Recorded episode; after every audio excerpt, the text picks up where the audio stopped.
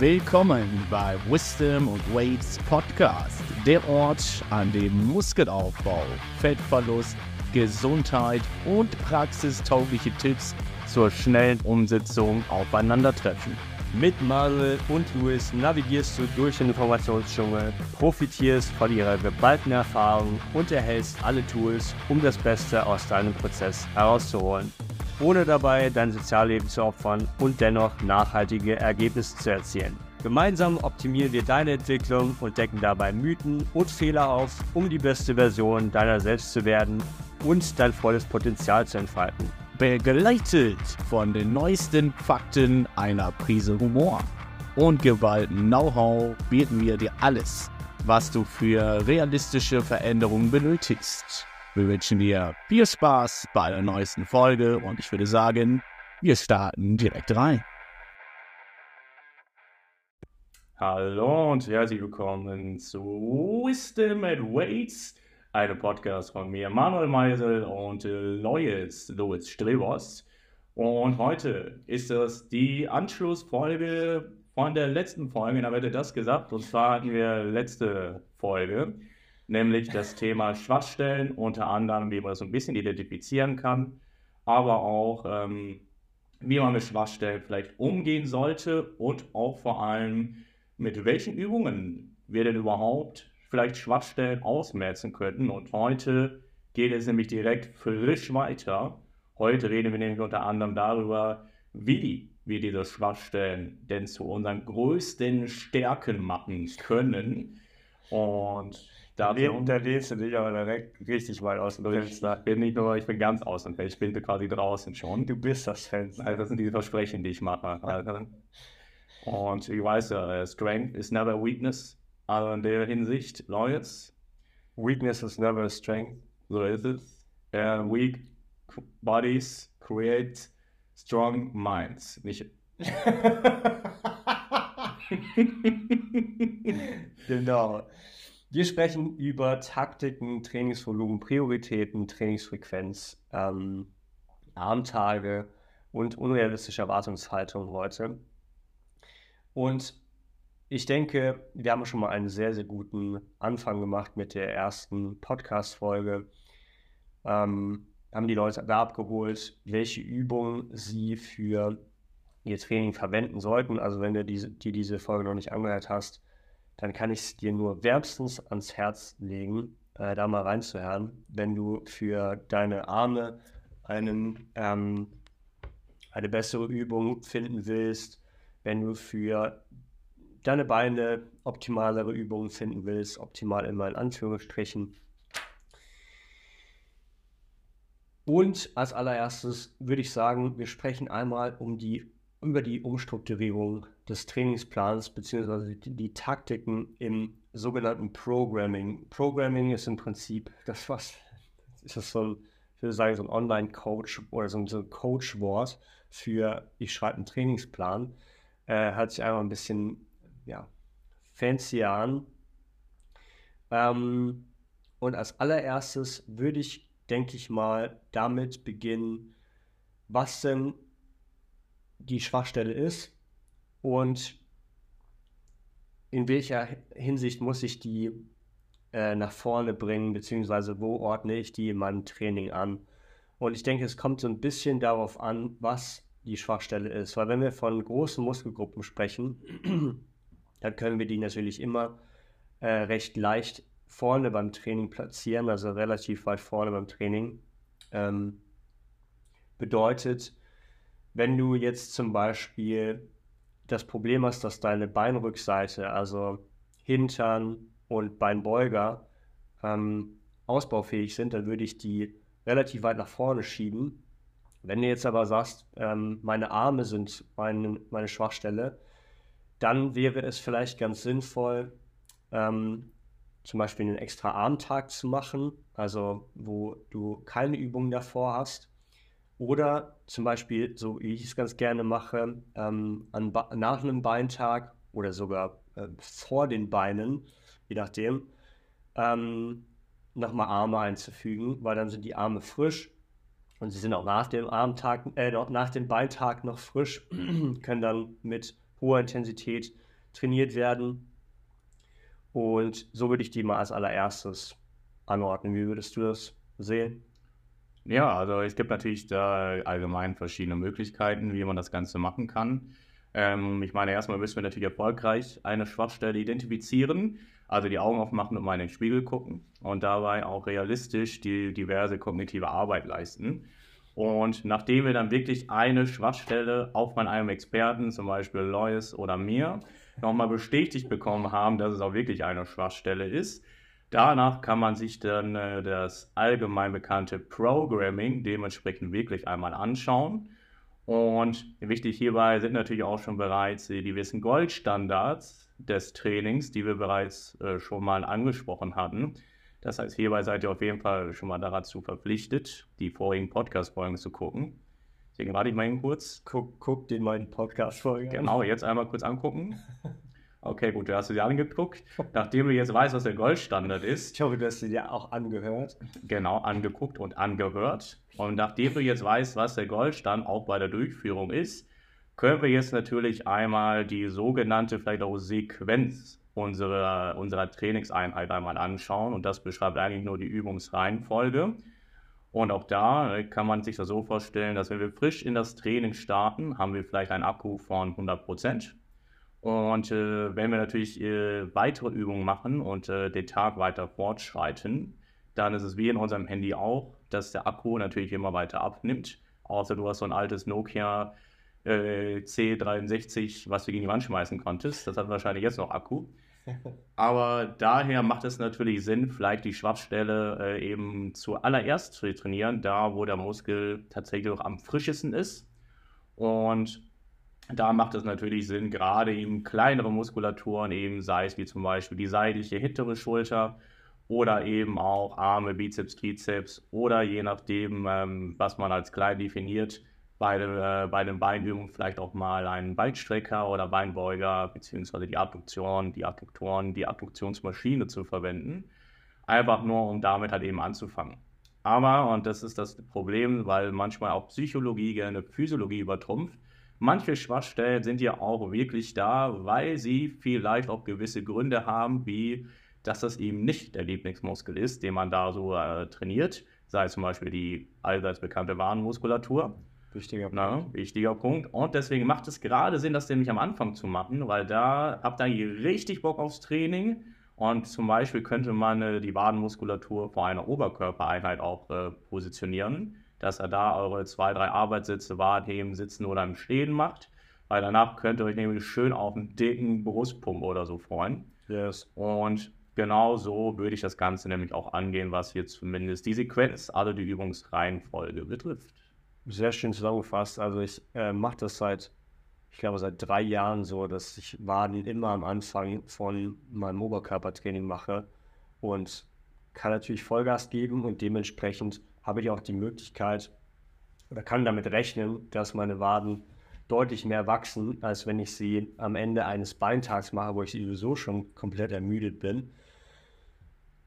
Anders verhält es sich jetzt zum Beispiel auch mit ähm, der Beinrückseite. Also was ich ganz gerne mache, die meisten Leute haben ähm, übelst Bock, ihre Quads zu zerstören.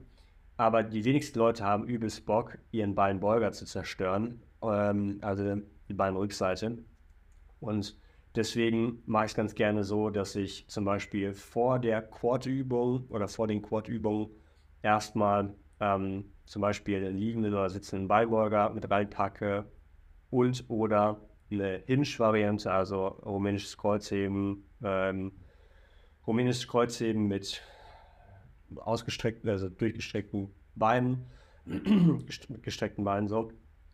Und ähm, ja, damit wir quasi die Muskelgruppe, die sowieso hinten runterfallen würde, einfach weil sie nicht so viel Bock macht, weil wir mit weniger Bock in der Regel auch weniger reinstecken, das dann schon mal abgehakt haben und dann mit der Arbeit weitermachen, die uns halt wirklich viel Spaß macht und wo wir meistens auch mehr reinlegen. Ähm, ja, und dann kriegt man eben aus beiden Welten ziemlich viel raus, ähm, hat quasi den Frosch einmal gefressen. Und finde ich eigentlich mal einen ganz guten Start. Wenn es um so etwas geht wie zum Beispiel die Frage, wie, viel, wie viele Sätze mache ich? Dann erinnere ich mich noch daran, dass ich früher super viel gemacht habe im Training, weil ich natürlich alles nach vorne bringen wollte. Heißt, ich habe direkt mal so viele Sätze gemacht, wie ich nur machen konnte für jede Muskelgruppe, bis ich eigentlich nur noch äh, Ewigkeiten im Gym war und die letzten paar Sätze gerade noch so durchgehauen habe. ähm, das ist übrigens auch eine, eine, Herangehensweise, die höre ich in verschiedenen Sportarten immer wieder, wenn Leute Sportarten miteinander kombinieren wollen. Zum Beispiel, sie wollen Powerlifter werden und sie wollen spielen. genau. äh, weil Tischtennis spielen eine krasse systemische Ermüdung anhäuft. Ja, pass mal auf, das ähm, mich. und ja, also zum Beispiel haben wir dann solche Punkte wie, da wird nochmal bei einem Powerlifting-Programm äh, äh, Bodybuilding-Programm mit reingemischt und statt dass dann irgendwie das Volumen angepasst wird, wird einfach die Arbeit vom Bodybuilding-Training da auch unverändert mit reingeworfen. Dann denkt man sich so, ah, ich will eigentlich noch mal ein bisschen was für meine Ausdauer tun. Dann schmeiße ich da noch ähm, dreimal die Woche Joggen mit rein. und dann ähm, bin ich ein Hybridathlet. So funktioniert es leider nicht. Ähm, die Wahrscheinlichkeit ist sehr hoch, dass du weder in dem einen Training noch in dem anderen Training wirklich äh, was rausholen kannst. Die Verletzungsgefahr erhöhst du damit und du hast absolut keine Benefits durch äh, von irgendeinem Training äh, gewonnen. Ja, absolut. Aber ich sag mal, das kann man sich auch so vorstellen, letztendlich gibt es halt 100% in diesem Fall jetzt einfach nur einmal. Die Leute denken natürlich, ja, aber ich kann ja im Powerlifting 100% geben und dann gebe ich im Bodybuilding die anderen 100%. aber die gibt es halt nicht. Und du kannst halt entweder aus diesen 100, diesen Prozent, diesen Top etwas nehmen, zum Beispiel 50% ins Bodybuilding setzen und 50% ins Powerlifting. Aber in beiden wirst du auf jeden Fall nicht brillant werden. Das ist schon mal eine, eine, fast eine Garantie, weil man müsste sich natürlich schon äh, Fall vielleicht temporär mal für eine gewisse Zielsetzung festlegen. Und dann kann man natürlich seinen Trainingsplan vielleicht temporär in einem gewissen Zyklus diesem Trainingsziel auf jeden Fall näher bringen lassen. Aber eben auf allen Hochzeiten gleichzeitig zu tanzen, funktioniert halt eben leider nicht. Auch wenn wir das alle wollen. Aber dann müssen wir leider in die traurige, kalte Realität wirklich hinabtauchen. Ne? Ich weiß, sorry, Freunde, aber der Weihnachtsmann existiert leider nicht. Ich wünschte auch, er wäre da. Ne? Dear Santa. Aber das ist halt eben das Wichtige, dass man da, da geht es nämlich wieder um Erwartungshaltung, wirklich schaut, dass man vielleicht sein oberstes Ziel priorisiert und vor allem äh, in Abhängigkeit dieses Zieles auch dann das Programming auch wirklich gestaltet. Ja, nochmal, also gerade das Thema Priorisierung aufzugreifen. Priorisierung bedeutet, ich mache in der einen Region mehr und in anderen Domänen weniger. Oder ist auf Musteraufbau bezogen. Entschuldigung, ich habe übrigens eine sehr, sehr äh, kratzige Stimme und einen sehr verschleimten Hals, weil ich gerade erst aus Corona rauskomme. Ähm, ich hoffe, es äh, gibt euch keinen Ohrenkrebs. Jetzt weiß ich gar nicht mehr, was ich sagen wollte. ähm, nee, genau, dass, dass, genau, dass man ähm, bei der einen mehr macht, bei der einen Muskelgruppe mehr macht, bei der anderen dann weniger. Und ähm, da ist es, es ist auch gar nicht so leicht, sich das Ego da rauszunehmen. Aber es wäre mal ganz sinnvoll, da an den Stellen, wo ähm, wir eine Priorisierung vorziehen oder eine Priorisierung vollziehen wollen, als allererstes mal äh, zwei Sätze, äh, zwei Sätze in jedem Training hinzufügen und ähm, vielleicht an anderer Stelle zwei Sätze rausnehmen. Ähm, man, man, kann natürlich auch mit mehr anfangen, aber vielleicht probiert man es erstmal so. Ähm, wenn du jetzt zum Beispiel eine Muskelgruppe zweimal die Woche trainierst, aber das kommt natürlich immer so ein bisschen äh, auf den Kontext an. Also ich will da jetzt auch keine äh, generelle, generellen Aussagen treffen, weil es ist so schwer, ähm, einfach mal rauszuhauen. ähm, aber eben an anderer Stelle weniger zu machen und sich auch zu fragen, okay, ähm, wo platziere ich zum Beispiel meine äh, Compounds, meine Mehrgelenksübungen, die ich wirklich schwer machen kann. Ähm, weil wenn ich eine Muskelgruppe habe, die eine Schwachstelle ist, dann kann ich die natürlich mit X Isolationsübungen äh, trainieren. Aber wir wollen natürlich auch ähm, schauen, dass wir mit der Schwachstelle ähm, ein großen Maß an Gewicht bewegen ähm, und das eine Übung ist, die einen großen progressiven Runway hat, so dass wir in dieser Übung wirklich stark werden können und die Isolationsübung dann quasi um diese Grundübung herum bauen. Für äh, den Trizeps zum Beispiel wäre das jetzt ein Dip, meiner Meinung nach, oder für die hintere Schulter ähm, halte ich zum Beispiel einen Rare Delt Row, also Rudern für die hintere Schulter, äh, für eine sehr nice Compound-Übung um die nach vorne zu bringen und dann eben drumherum noch fliegende Varianten zu machen. Zum Beispiel für die Brust wäre das ähm, irgendeine Bankdrücken-Variante, für die Quads irgendeine drückende Variante. Das äh, kann eine Pendulum sein, eine Squat. Wir haben darüber ja schon gesprochen. Und dass man eben ähm, die als allererstes mal macht und dann alle Verbundübungen später im Plan. Aber auch da, wie gesagt, kommt es ein bisschen darauf an. Ähm, zum Beispiel, wenn ich jetzt jemanden habe, der äh, relativ wenig Details in seinen Beinen hat, aber eigentlich schon sehr fleischige Beine hat, dann wäre es zum Beispiel ganz sinnvoll, äh, zum Beispiel einen Beinstrecker eher ein bisschen weiter vorne im Plan zu platzieren, sodass der Rectus femoris ein bisschen mehr rausgearbeitet werden kann. Wenn aber dadurch die Mehrgelenksübungen leiden, ähm, heißt du koordinativ dann nicht, nicht mehr so viel hinbekommst und dann die Last drastisch reduzieren musst, dann würde ich, würd ich mich auch da fragen, ist das so eine sinnvolle Entscheidung? Ähm, aber worauf ich hinaus wollte mit der Trainingsvolumen-Geschichte ist, ähm, das Trainingsvolumen muss sich definitiv verschieben für einen gewissen Zeitraum. Und hier würde ich mal einen Zeitraum nennen von, also sagen wir mal, deine Off-Season, deine Aufbauphase ist, hat sich so gut, also wie, wie kann ich schon am besten beginnen? Du hast eine so gute Ausgangslage für deine Off-Season geschaffen, dass du mindestens, ich würde sagen, acht Monate bis ein Jahr aufbauen kannst oder sogar länger. Ähm, dann kannst du eine Schwachstelle gut und gerne mal die ganze Off-Season lang äh, bearbeiten oder halt ja mindestens, auch da wieder mindestens acht Monate eigentlich, weil nur dann kannst du damit rechnen, dass du da wirklich ähm, aus dieser Schwachstelle ähm, nicht unbedingt Stärke machst, im Sinne von, dass sie alle anderen Muskelgruppen übertrumpft, aber dass du zumindest nach vorne holen kannst.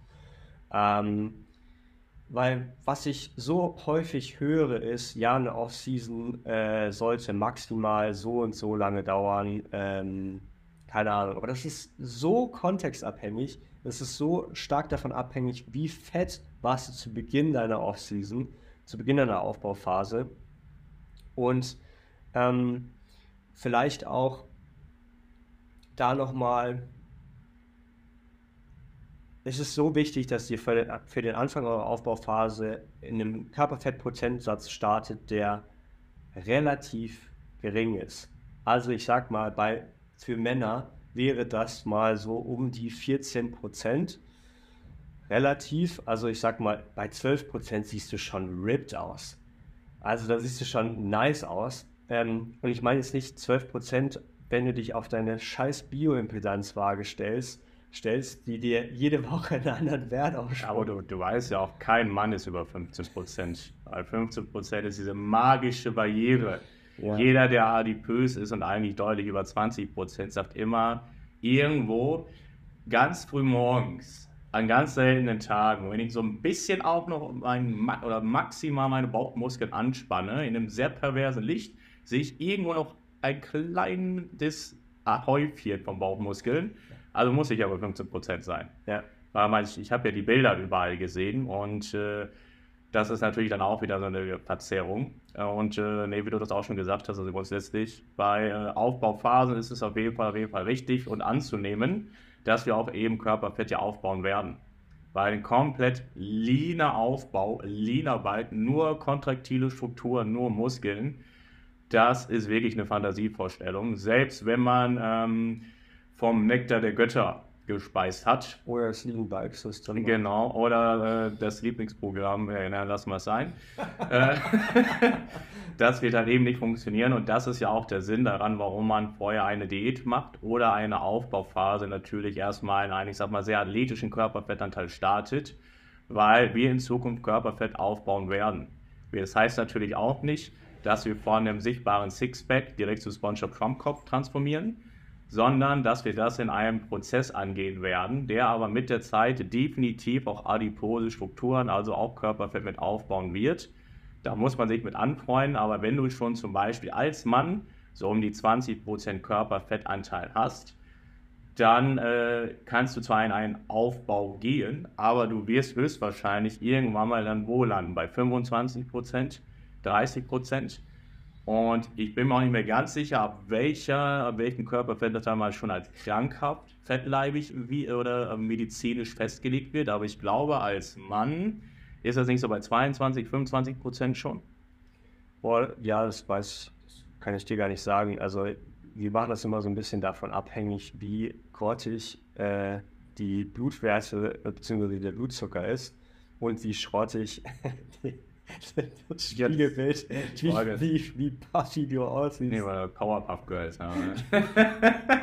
und äh, das ist natürlich die logische Konsequenz und daher macht das natürlich Sinn und äh, das halt in einem Aufbau oder die, ich sag mal, den Aufbau erstmal dann zu starten, wenn man schon eine gewisse Körperkomposition hat, die das Ganze auch favorisiert, vor allem auch psychisch, weil du willst ja auch irgendwo den Erfolg sehen.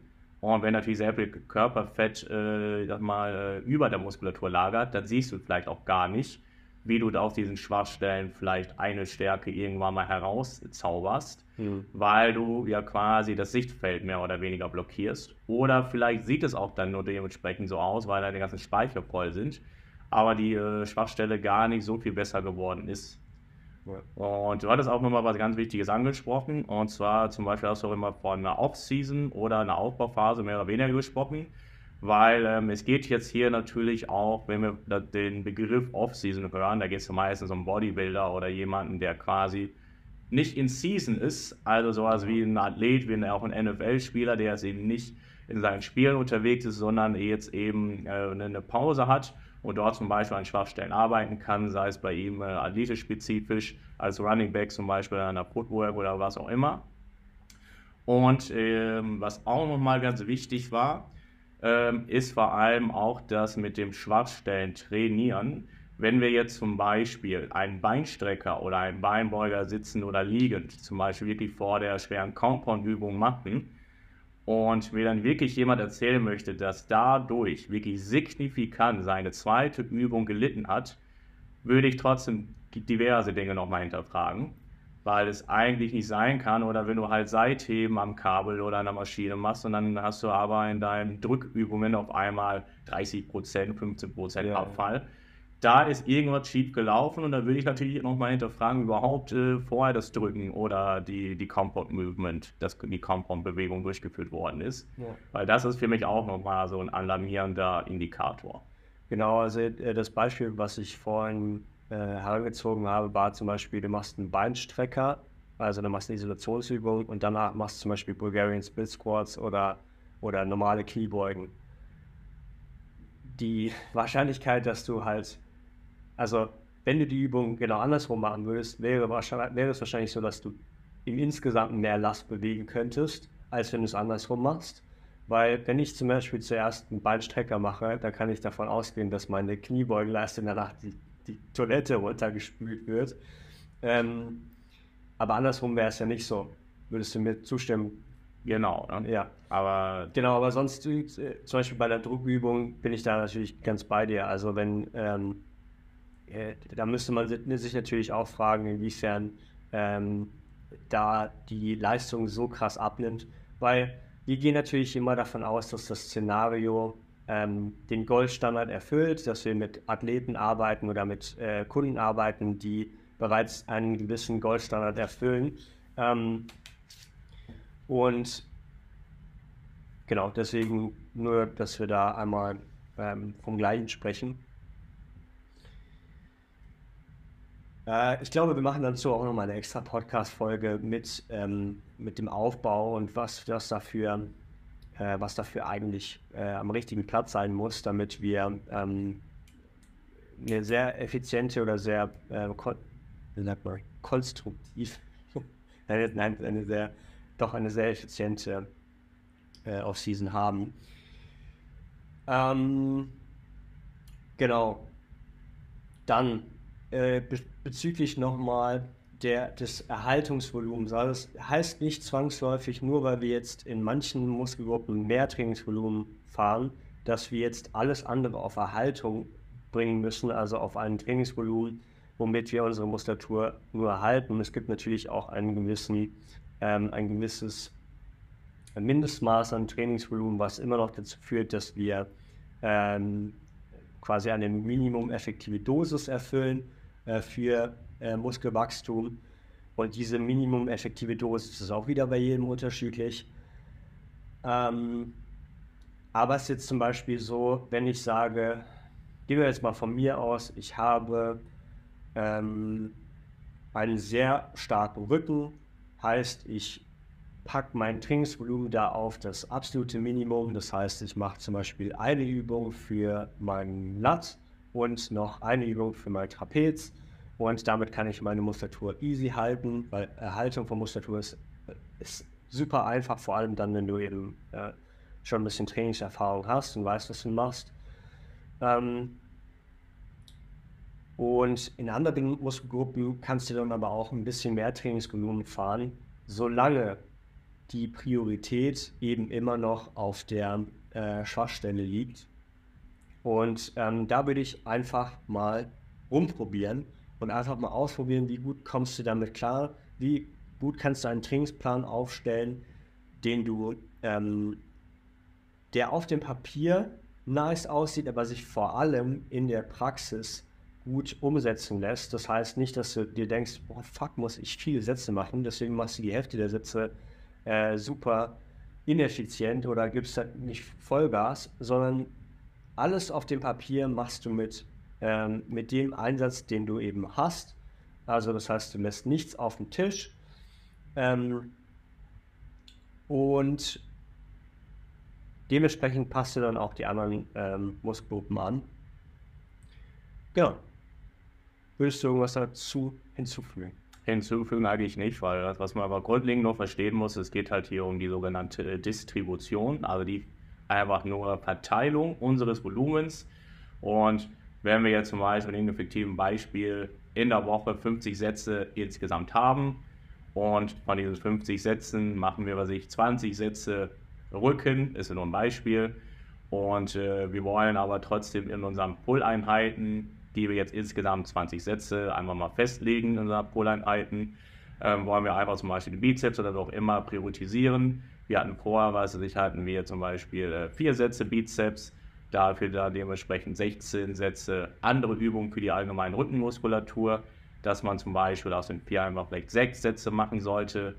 Und dann hätten wir im Vergleich dazu halt eben nur 14 Sätze für die große Rückenmuskulatur was aber auch nicht unbedingt eben heißen muss, dass es eine Regression, ein Rückschritt ist. Denn gerade, äh, ihr kennt ja mittlerweile den Goldstandard, ihr seid ja Experten darin, wenn dann zum Beispiel auch das Training trotzdem qualitativ stimulativ ist. Und wenn ihr den Goldstandard nicht kennt, dann müsst ihr nochmal in die genau. Folgen reinhören. Dann hört jetzt aber nochmal rein. Okay, gut. Und dann äh, ist es auch trotzdem möglich, auch so weiter irgendwo Fortschritte zu machen. Ähm, und da muss man natürlich jetzt nicht irgendwo Angst haben, weil das ist ja immer so diese große Bubble, die um alles, äh, die sich um alles dreht. Wenn ich irgendwas nicht mache, habe ich ja weniger Erfolg. Und das ist ja auch etwas, womit man vielleicht in diesem Mythos vielleicht mal dementsprechend vielleicht aufräumen kann, dass ja eben mehr nicht wirklich immer besser ist, weil es kommt ja aus dem, äh, ich sag mal, typischen Jargon, wenn, äh, wenn ein bisschen gut ist, ist mehr ja automatisch immer besser. Aber das ist auch in diesem Fall natürlich gar nicht immer, immer richtig. Wir wollen im Prinzip nur unsere Arbeit, unser Volumen quasi so möglichst strategisch platzieren, dass wir unsere Schwachstelle vielleicht noch mehr fokussieren können. Trotzdem werden die anderen Muskulaturen darunter jetzt auch nicht stark leiden. Vielleicht haben wir nicht den äh, exorbitanten Fortschritt, den wir uns da vielleicht wünschen wollen. Aber auch da sage ich, äh, ist das natürlich auch immer noch eine Frage, wie wir dann das restliche Training, das Programming gestalten. Und vor allem auch immer die Angst, dass, sagen wir jetzt zum Beispiel, du machst äh, den Beinstrecker vor deiner Kniebeuge, wie auch immer, und dass du dann denkst, dass du bei der Kniebeuge, wo du normalerweise 100 Kilo für 10 Reps beugst, dass du auf einmal nur noch 60 Kilo mit 10 Reps beugen kannst. Das wäre dann nämlich für mich erstmal ein Indikator, dass irgendwas komplett falsch läuft. Aber es könnte natürlich sein, dass du die 100 Kilo vielleicht nur noch für 9 beugst. Genauso gut kann es aber auch sein, dass du es so gut wie gar nicht mehr merkst und äh, dass du trotzdem so erstmal deinen äh, Rectus femoris priorisieren konntest, ohne dass deine Kniebeuge da vielleicht stark unterleiden muss, weil bei manchen Übungen wird man sich auf jeden Fall nicht so viel Kraft nehmen, es sei denn natürlich, und da werden wir über das Thema Psychologie, über Physiologie, du redest es dir ein, dass du jetzt schwächer bist, wie in einer Diät. Jetzt muss ich ja schwächer sein, ja nach einer Woche. Diät bist du auf jeden Fall nicht schwächer. Es sei denn, du machst die Crash-Diät und das ist halt nicht schlau. Genauso wirst du jetzt auch nicht exorbitant schwächer sein, weil du den Beinstrecker von mir ist auch ein bisschen zerbersten trainiert hast. Und wenn doch, dann läuft halt irgendwas anderes auf jeden Fall schief. Oder es ist halt einfach nur ein Tag, ein schwarzer Tag im Kalender des Programmings, auch das kann mal vorkommen. Aber normalerweise würde ich jetzt nicht sagen, wenn ich Bizeps oder Trizeps oder Schultern oder am Beinstrecker oder auf dem Beinbeuger sitzend vor meiner Compound-Übung mache, dass ich da einen sehr starken Einfluss drauf habe. Also äh, nochmal zusammenfassend, du würdest sagen, dass wenn du äh, zum Beispiel, du machst eine Brustübung, also angenommen, du hast einen Trainingsplan, den machst du immer so, wie du ihn machst. Und du machst jetzt eine Brustübung davor, was weiß ich, zwei, drei Sätze, haust du alles raus. Du würdest nicht sagen, dass du schwächer bist in der äh, Übung, mit der du dann anfängst? Aber wir kann ich signifikant schwächer. Also mit einem großen Unterschied. Und ja, ich glaube, also lass uns nochmal festlegen, wie viel, was wäre signifikant in deinen Augen? Genau, also zum Beispiel in einem Beispiel ne, mit den Kniebeugen oder wir können auch Bankdrücken machen. Normalerweise machst du Bankdrücken, 100 Kilo, 10 Wiederholungen. Du machst jetzt von mir das Fliegende, äh, sich an der Maschine und am Kabel vorher. Drei Sätze ins äh, Versagen, Vorermüdungstechniken äh, anzustreben, wie auch immer. Gehst dann erst ans Bankdrücken und da versuchst du die 100 Kilo und dann merkst du schon, okay, ich kriege keine, keine, keine einzige mehr hin und muss auf 60, 80 äh, runtersetzen. Mhm. Das ist natürlich in Relation halt so ein großer Sprung, ja, der überhaupt nicht da sein muss. Ja. Und natürlich, äh, wenn du den vorermüdet hast, weil das ist ja die Intention quasi dahinter, kann es auch durchaus sein, dass du, wenn du dann die 100 Kilo Bankdrücken machen willst, eben nicht die 10 Wiederholungen machst.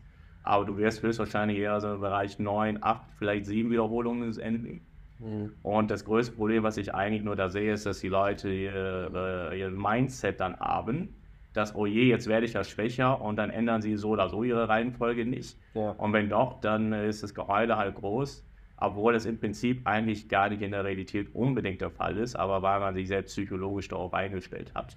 Ich würde tatsächlich sagen, also ich glaube, dass der, äh, dass der Abfall an äh, Stärke ein Ticken größer ist. Also ich glaube schon, dass du nicht nur ein paar Reps verlierst, sondern tatsächlich ein Gewicht nach unten gehen musst.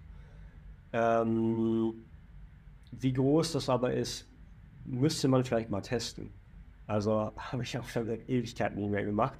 Aber ähm, sollten wir vielleicht mal testen. Ich glaube, das eine ganz gute Idee für ein Video, oder? Äh, war gar so übel. Ähm, und, aber gut, dann äh, notieren wir jetzt mal. ähm, sorry, wolltest du noch was hinzufügen? Ähm, eigentlich nur noch mal äh, wegen der Stimulation. Mhm. Na, weil auch da sage ich ja, halt denken die Leute, okay, weil ich jetzt ja Bankdrücken als Weitübung habe und ich habe halt weniger Bankdrücken gemacht, dann ist es ja weniger stimulativ, also bringt mir diese Priorisierung ja gar nicht. Mhm. Und das ist ja eben auch eher ein, ich sage schon was, ein Trugschluss. Weil man äh, ja nicht versteht, wir, als, wir wollen zwar die Muskeln aufbauen und stärker werden, Progression machen ist auf jeden Fall eine Metrik, die wir beobachten wollen. Aber wir haben ja absichtlich taktisch äh, eine Schwachstelle zuerst priorisiert, um danach in die Compound-Übung zu gehen. Und äh, selbst wenn es einen dann marginal oder größer, wir werden es herausfinden für euch, äh, diese, ähm, diese, ähm, diese Gewichtsunterschied halt eben hat, dass er trotzdem noch stimulativ ausreichend ist, um Muskulatur aufzubauen, weil, wie gesagt, wir müssen ja Muskelversagen erreichen. Richtig. Und das ist ja trotzdem auch in diesem zweiten Szenario gegeben. Absolut. Also genau, das ist natürlich äh, nochmal ein wichtiger Punkt, weil wenn du trotzdem gewährleistest, dass du mit hoher Qualität trainierst, plus ähm, deinen Satz bis ans Muskelversagen bringst, dann kannst du davon ausgehen, dass selbst wenn du jetzt eine Übung davor packst quasi, dass du dann diesen, ähm, soll ich sagen, deine Schwachstelle ja dennoch priorisierst und äh, dennoch alle Vorteile von dieser Priorisierung rausholst. Ähm, und du musst es auch immer über einen längeren Zeitraum sehen, also nicht nur auf einige einzelne Trainings bezogen, sondern möglichst über einen großen Zeitraum und da nicht zu schnell irgendwas abwechseln, es sei denn, du merkst, dass du von Session zu Session über mehrere Wochen kaum regenerierst, dann war es wahrscheinlich viel zu, äh, war die, dann hast du wahrscheinlich viel zu viele Sätze hinzugefügt gleichzeitig. Und das würde ich mal vermeiden. Ähm, bezüglich der Trainingsfrequenz vielleicht auch nochmal. Also wenn es um Trainingsfrequenz geht, Frequenz, wie wir wissen, also aus einem der ersten Podcasts, ähm, da haben wir auch über das Thema Frequenz gesprochen.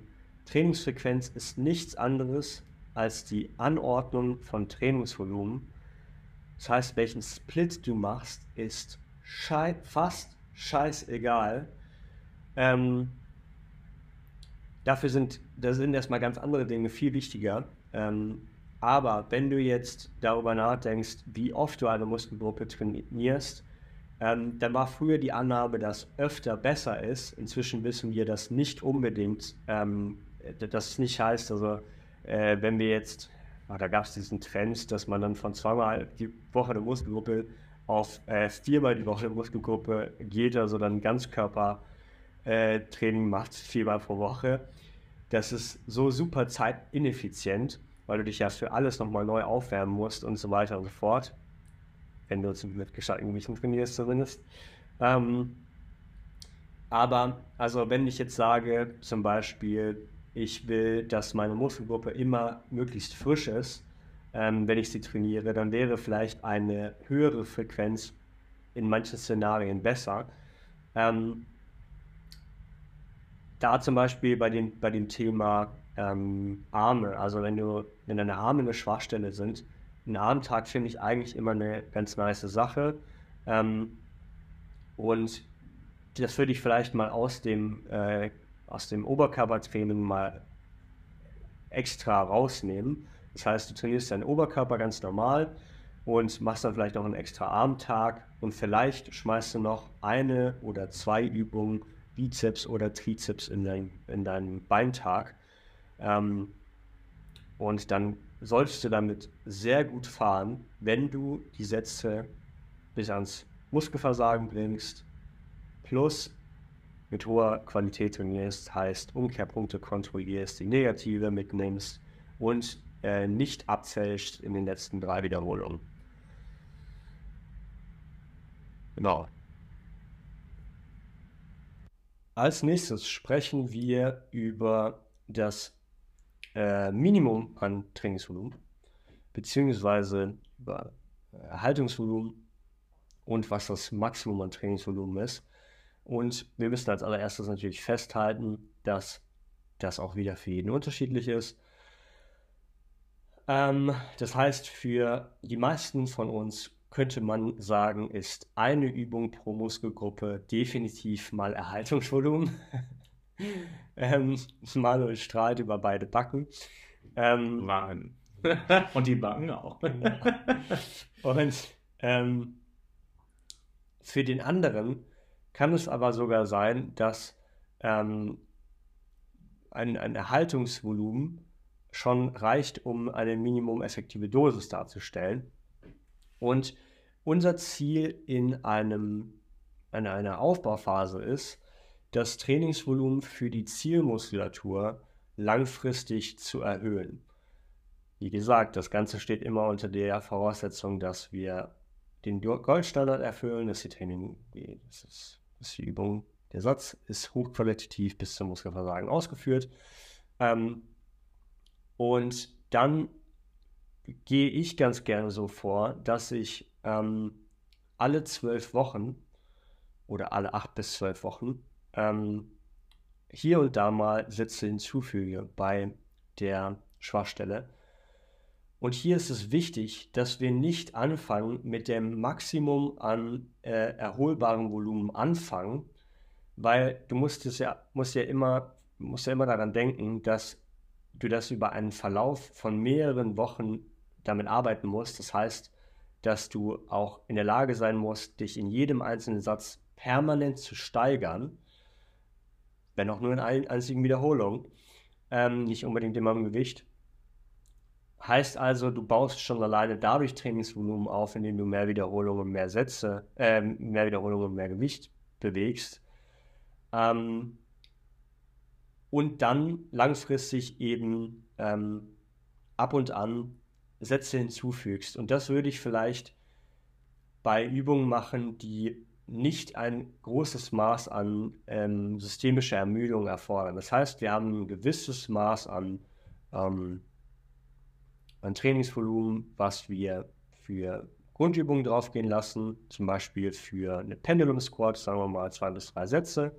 Ähm, gehen wir mal davon aus, dass wir schon drei Sätze machen. Dann wäre es vielleicht für weiteres Squat-Wachstum ganz sinnvoll, weitere Sätze eher zum Beispiel an der Beinpresse zu machen oder zum Beispiel an einem Beinstrecker.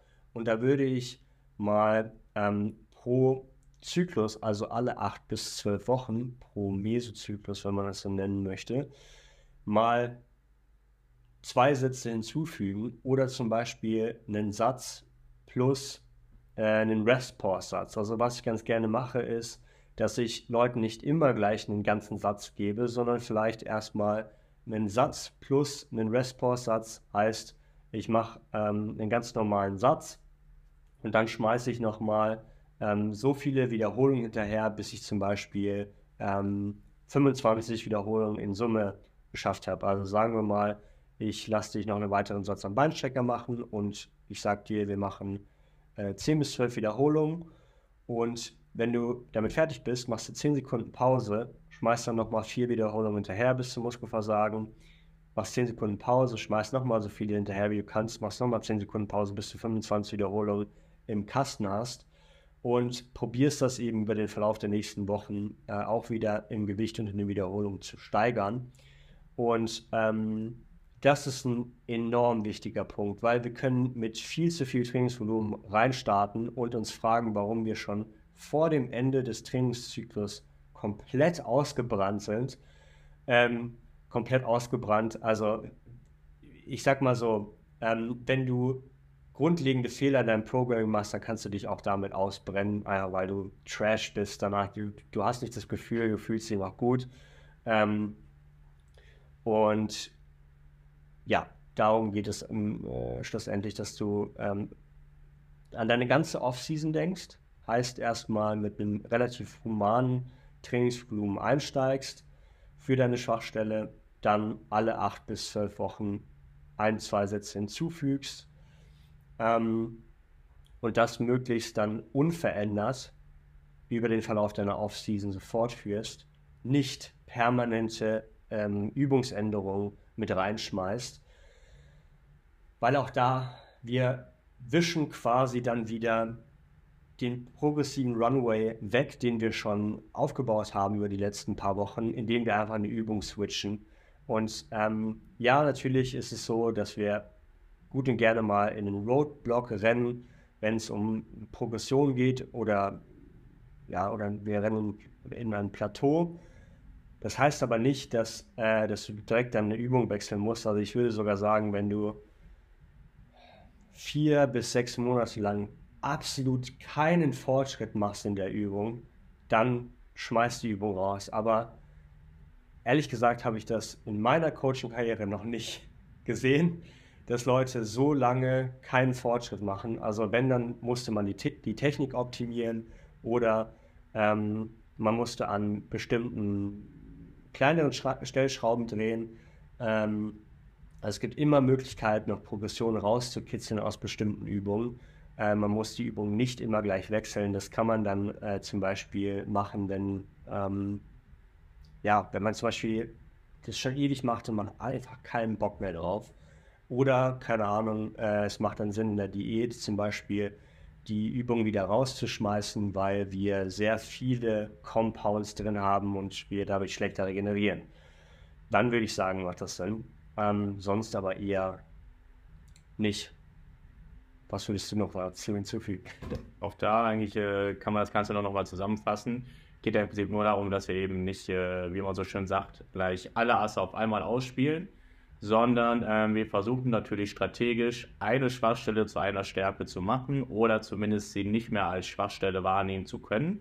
Und das ist eben auch ein längerer Prozess.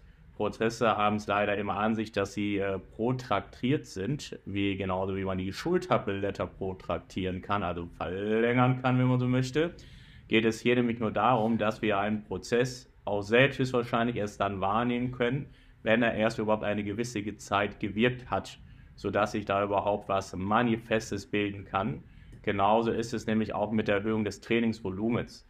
Weil selbst wenn wir dann mal einen Satz erhöhen oder am Ende eine Intensitätstechnik mit einbauen, kann das durchaus schon stimulativ sein, was wir aber dann natürlich nicht direkt im Anschluss der Trainingseinheit beobachten können, sondern erst nachdem wir natürlich auch da wieder einige Zeit äh, vergehen haben lassen, um überhaupt dann feststellen zu können, ob wir dadurch überhaupt äh, das Plateau durchbrochen haben. Aber auch da ist es eigentlich interessant zu wissen, warum man überhaupt den Begriff Plateau benutzt weil wir kennen sonst ein Plateau eigentlich eher, ja, ich sag mal, außer Geografie, Geologie, wenn man so möchte. Eigentlich ist das ja eine Erhöhung.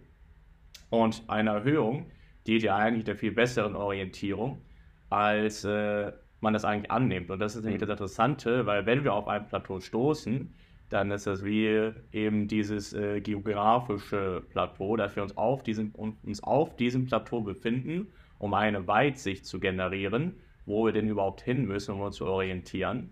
Und nachdem, und das heißt, wenn wir dieses Plateau erreicht haben, können wir dann natürlich den nächsten Schritt wagen, um dann zum Beispiel weitere Fortschritte zu generieren, was wir gar nicht hätten, wenn wir dieses Plateau gar nicht erreicht haben. Und das Wichtige ist auch da, dass man wie immer versucht, halt möglichst emotionslos zu bleiben. Und ja, ich weiß, man möchte am liebsten alles gleich auf einmal machen, aber so läuft halt der Hase dementsprechend nicht weil wir dann, wie gesagt, irgendwann mal tatsächlich in den Bereich, das in Niemandsland kommen, wo dann eben gar nichts mehr passiert, weil wir die ganzen Vektoren Plus und Minus sich die ganze Zeit wieder ausgänzen und dann dümpeln wir noch vor uns herum, verschwenden irgendwo Zeit und das ist sehr schade, gerade weil man sogar dann noch die Ambition hat, das zu verändern, aber weil man zu ambitioniert ist und eben der Regenerationskapazität dann eben keinen Fokus geschenkt hat, dann ähm, diverse Ergebnisse auf der Strecke zu lassen. Eben, also ich denke, gerade der Punkt ist wichtig, also diese Objektivität, die hast du eben durch den Coach. Wenn du einen Trainingsplan hast und du verfolgst ihn für acht bis zwölf Wochen, dann wirst du sehen, dass du nach diesen acht bis zwölf Wochen, zum Beispiel nachdem, wenn du eine Schwachstelle angehst, dass du im Großen und Ganzen gar nichts groß anderes machst, sondern eigentlich nur mehr von etwas machst. Ähm, das heißt, es geht darum, deine Skills weiterhin auszubauen, äh, deine Fähigkeiten weiterhin zu verbessern und dann quasi einfach mehr davon zu machen und an anderer Stelle davon weniger zu machen. Und wenn du das alleine machst, was natürlich geht, dann kann es gut und gerne mal passieren, dass du anfängst, dich selbst zu sabotieren in diesem ähm, Prozess, indem du dir mehr Zahlen auf deinen Plan schreibst, aber also mehr Sätze auf deinen Plan schreibst, aber diese Sätze dann entweder zu viel sind, sodass du dann anfängst, quasi äh, sie weniger effektiv durchzuführen, einfach weil du siehst, okay, das sind super viele Sätze, äh, da sollte ich mir meine Energie vielleicht lieber aufsparen. Nee, mach lieber ein bisschen weniger Sätze mehr, aber mach die mit einer geilen Qualität, mit einem Goldstandard. Und ähm, eben dafür hilft diese Coaching-Beziehung, weil du hast es schwarz auf weiß, dein Coach hat es dir vorgegeben, du musst es eigentlich nur noch durchführen, gar nicht mehr so viele Gedanken darum machen, wie äh, du bestimmte Dinge ähm, sortieren würdest. und natürlich auch Rücksprache halten mit ihm, inwiefern du ähm, ja, dein Training anpassen würdest und was da wahrscheinlich der sinnvollste Schachzug wäre. Weil in der Realität sieht es halt so aus, also jede Schwachstellenplan, den ich bisher gesehen habe von Leuten, der war ein absolutes Desaster, ähm, weil sie nicht wussten, wie sie äh, ihre, ihre Compounds zu organisieren haben, wie viele Sätze sie da machen sollten. Ähm, und ja, auch hinsichtlich der Steigerung ihrer Sätze da überhaupt kein System verfolgen, sondern einfach wahllos irgendwas hinzufügen. Und ähm, das kann man so machen, aber ähm, es wird da wahrscheinlich darauf hinauslaufen, dass äh, man die Schwachstellen hätte besser angehen können. Absolut, ich sage, das ist wie, als würdest du das Kind einfach ganz allein im Süßigkeitenladen herumlaufen lassen und es packt sich natürlich alle Süßigkeiten in seine Tüte, in die bunte Tüte, isst alle Süßigkeiten hat Bauchschmerzen und fragt sich, warum es Bauchschmerzen hat.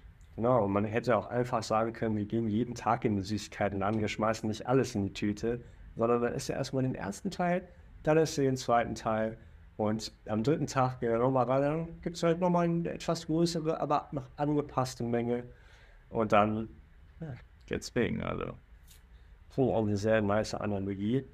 Ähm, Kari ist sein Vater. Äh, Kommen wir zu unserem Produktplacement. Zahnärzte mit. Zahnärzte ohne Grenzen. Der Sponsor des heutigen Videos.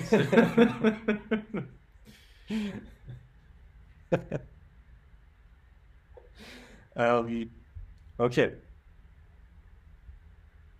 Wichtig ist natürlich bei dieser ganzen Geschichte mit den Schwachstellen, dass du eine realistische Erwartungshaltung hast. Das bedeutet, dass Muskulatur einfach Zeit braucht, um zu wachsen und dass du sowas immer als einen sehr großen ähm, als ein Teil eines sehr großen Zyklus sehen musst, ein Teil deines, äh, deiner Aufbauphase und gib dir wirklich Zeit, ähm, dich um diese Schwachstelle zu kümmern, um die Fähigkeit auszubauen, Übungen gut zu meistern, ähm, damit du dann das meiste davon rausbekommen kannst und setz dich mit deiner Planung auseinander. Wenn du dir unsicher bist, was deine Planung angeht, das heißt, wenn du deine Schwachstellen nach vorne bringen willst und du bist dir nicht sicher, wie du Dinge angehen sollst, dann kannst du uns auch erstmal schreiben. Du musst nicht direkt in Coaching investieren, aber schreib uns doch einfach mal gerne. Äh, schick uns deinen Plan zu. Wir helfen dir wirklich gerne, geben dir Tipps. Ähm, ansonsten gib uns gerne ein Feedback zum heutigen Podcast. Lass uns gerne eine Bewertung da. Sag uns, was du gut findest, worüber wir noch sprechen sollten. Oder vielleicht auch, ähm, was dir nicht so gut gefallen, was wir besser machen können. Wir sind ja auch dafür da, um zu lernen, um das Ganze besser zu machen, langfristig es immer weiter auszubauen. Äh, ich besorge morgen eine Couch, die Casting Couch. Äh, wir haben einen neuen Background. Ähm, wir sind dabei, den Ton zu verbessern. Und ja, das Ganze auch mit Video zu begleiten. Einfach für eine bessere Experience und wenn du uns da einen Input gibst, dann wären wir da sehr dankbar für, weil wir wollen natürlich, dass es schlussendlich für den Zuhörer passt. Und ähm, ja, wenn du Schwachstellen hast, beziehungsweise wenn du irgendwas in deinem Training überprüft haben möchtest oder sogar an die Hand genommen werden willst, dann äh, komm gerne zu Manuel oder zu mir ins Coaching. Manuel findest du bei Instagram unter manuel.m YZEL und mich findest du unter at Lewis Performance Coaching. Und ansonsten wünschen wir dir eine sehr gute Woche. Ich danke dir, Manuel, für diesen sehr nice Austausch mal wieder. Und Immer gerne. Dann sehen wir uns in der kommenden Folge wieder, wenn es wieder heißt Wisdom and Weights.